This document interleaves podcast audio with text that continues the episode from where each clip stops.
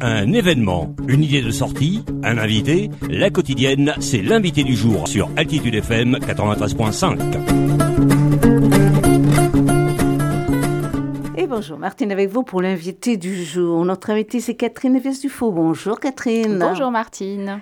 Un nouveau livre qui nous est proposé, Je suis hyperactif, hyperactive, et alors? Tout d'abord, Catherine, expliquez-nous un petit peu votre parcours professionnel. Il est un peu compliqué. C'est bien, je, suis...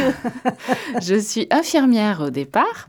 Après avoir fait des enfants un peu beaucoup atypiques, j'ai commencé à créer une école associative pour les enfants neuroatypiques avec des hauts potentiels et plus ou moins des troubles associés que j'ai créé en 2016 donc qui s'appelle Arborescence 31, qui est, on est sur Tournefeuille. Et donc de par là, j'ai commencé à mettre en place des, pédagogies différenciées, euh, à mettre, enfin pas toute seule, hein, avec toute l'équipe et le réseau, à créer des outils pour, euh, pour ces enfants qui s'en sortaient pas forcément dans le système classique, qui n'étaient pas forcément heureux en tout cas et épanouis. Et puis bah, petit à petit, il y a eu un panel d'outils en fait qu'on met en place dans les écoles et euh, j'ai commencé à écrire les livres euh, par rapport à ces outils. Alors justement, c'est ce que j'allais vous demander. Qu'est-ce qui vous a décidé à écrire cette série Je suis?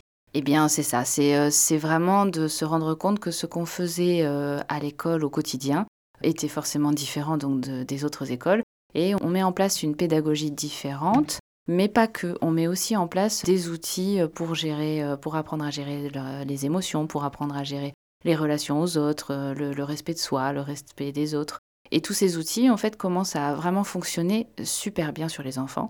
Nous, les, élèves qui partent de chez nous, ils partent euh, en sachant comment ils fonctionnent et euh, en ayant tous les bagages possibles pour pouvoir après s'en sortir partout ailleurs que chez nous. Donc c'est cette idée-là qui m'a fait dire mais c'est dommage parce qu'il n'y a que nos élèves dans cette école associative qui est malgré tout privée et donc chère aussi pour les enfants, enfin pour les familles, donc euh, je me suis dit, euh, ben, ces outils-là, j'aimerais en faire profiter euh, au maximum les familles. Et donc c'est comme ça que j'ai trouvé l'éditrice de chez The Book supérieure qui elle aussi était intéressée par tous ces outils. Et on s'est mis à se dire, ben voilà, on va faire une, collection, et, en sachant que le premier, c'était sur les enfants à haut potentiel, puisque c'est quand même ma spécialité au départ. Catherine Viès, le dernier ouvrage donc paru concerne l'hyperactivité. Quel est votre regard sur cette attitude? Alors le TDAH, il existe réellement, c'est euh, un vrai trouble neurodéveloppemental. Euh, on le voit dans le cerveau, ce que j'écris dans le livre, pour rassurer un peu les enfants et les familles, de dire c'est pas c'est pas rien en fait, ça existe vraiment. Cependant, je trouve que de plus en plus, il n'y a pas qu'en France, hein, euh, partout dans la, société occidentale, on galvaude un peu ce, ce terme d'hyperactivité. Maintenant, dès qu'un enfant bouge un peu, ou dès qu'il n'arrive pas trop à se concentrer, ou dès qu'il n'est pas forcément parfait, on dit oh bah tiens oui bah, il est pas, il est hyperactif. Alors que non enfin de mon point de vue non vraiment. Il y a une différence entre les vrais enfants qui ont un TDAH euh, une hyperactivité et les enfants euh, qui ont besoin de bouger plus. Par exemple les enfants à haut potentiel sont très souvent diagnostiqués euh, avec un TDAH mais ce que j'appelle moi un faux TDAH parce qu'un enfant à haut potentiel a un cerveau qui fonctionne tout le temps en permanence qui s'arrête jamais. Et ce petit moulin là ça, permet aussi ça, leur impose aussi une hyperactivité psychomotrice c'est-à-dire qu'ils bougent un peu partout dans tous les sens, où ils ont besoin d'apprendre en bougeant ou euh, dans des positions un peu euh, bizarres. Mais ça ne veut pas dire qu'il y a une hyperactivité pathologique. Donc c'est un peu ça moi que aussi je voulais montrer dans ce livre, c'est que il existe un TDAH, c'est vrai, et il faut vraiment s'en servir et s'en occuper surtout. Et il y a des traitements aussi, mais pas que. Il y a des choses à faire et à prendre en charge. Mais il existe aussi des faux TDAH et c'est pas parce qu'un enfant bouge qu'un enfant est hyperactif. C'est pas du tout la même chose. Il est temps maintenant de découvrir ce dernier livre. Vous allez nous le présenter. Oui, alors c'est un livre qui est euh, organisé en, différentes parties. Alors la, première, c'est bah, déjà pour expliquer à l'enfant et à la famille aussi Qu'est-ce que c'est qu'un TDAH Ce que je ah. disais tout à l'heure, c'est-à-dire, euh, ben voilà, c'est vraiment quelque chose qui existe. Mhm. Et après, à chaque fois, avec des caractéristiques de ce TDAH, puisque le TDAH, il y a trois composantes en fait dedans. Donc TDAH, c'est euh, trouble déficitaire de l'attention avec ou sans hyperactivité.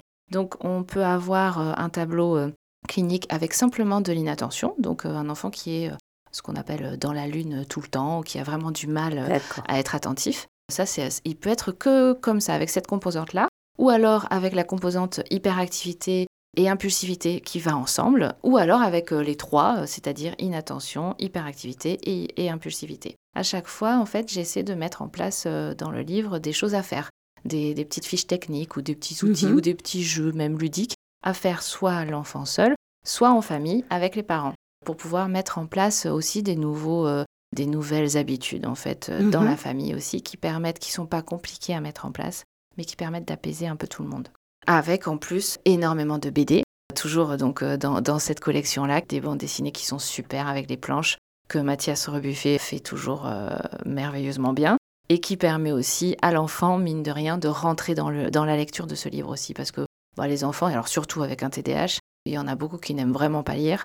À partir du moment où il y a des super dessins euh, style BD, hop, ils rentrent dedans parce que c'est des histoires de vie un petit peu, les planches de mhm. BD, c'est vraiment des choses dans lesquelles ils peuvent se retrouver en disant, bah tiens, mais oui, moi aussi je vis ça, dis donc.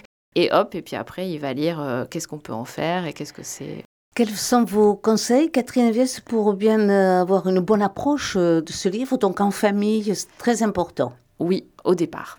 En fait, ça dépend de l'âge de l'enfant, évidemment. À partir du moment où il a 12-13 ans, il peut le lire seul dès le départ. Mais ce que je conseille, c'est vraiment euh, ce que j'appelle un livre familial, c'est-à-dire qu'en première lecture, c'est important de pouvoir le lire ou le feuilleter avec le parent ou les parents, ce qui permet de créer le lien et de créer de la communication aussi autour de ce trouble. Parce que finalement, et encore plus le TDAH, il y a beaucoup de conflits dans les familles par rapport à ça, parce que ça, bah, c'est énervant en fait, beaucoup.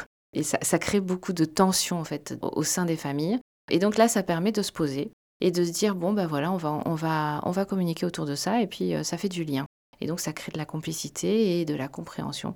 Donc en première lecture, c'est super important de pouvoir le lire ensemble et après l'enfant, il le laisse dans sa chambre sur sa table de chevet et comme ça il pourra aller chercher les outils dont il a besoin quand il en a besoin. Où peut-on le trouver et quel contact euh, peut-on avoir avec vous? On peut le trouver partout, dans toutes les librairies. S'il n'est pas en rayon, il faut le demander, surtout. Et après sur Internet, bien sûr aussi.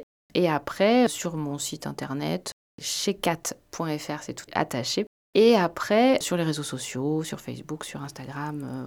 Vous nous rappelez le titre, l'éditeur et les auteurs. Donc, je suis hyper actif. Et alors, l'éditeur, c'est Deux Books Supérieurs. Et moi, c'est Catherine Viès-Dufaux et le super Mathias Rebuffet euh, qui illustre merveilleusement tous mes livres. Et avec beaucoup de compléments dans le livre, avec des petits QR codes qu'on peut aller chercher avec les téléphones facilement et il y a aussi des séances de méditation, de sophrologie euh, que j'enregistre. Donc euh, c'est bien. Et il y a des compléments aussi, d'ailleurs, ça aussi c'est important.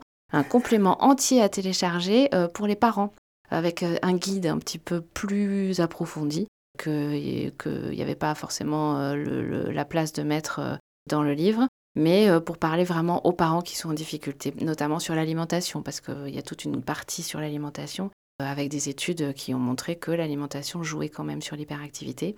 Et bon, bah, entre autres, en fait, c'est des exemples, mais voilà. Et retrouvez donc tout cela dans Je suis hyperactif, active et alors, édition DBS. Et c'est signé Catherine Vies-Dufaux qui a été notre invitée. Merci beaucoup, Catherine. Merci, Martine. À bientôt. À bientôt. Très bonne journée à tous et à toutes. C'était l'invité du jour sur Altitude FM.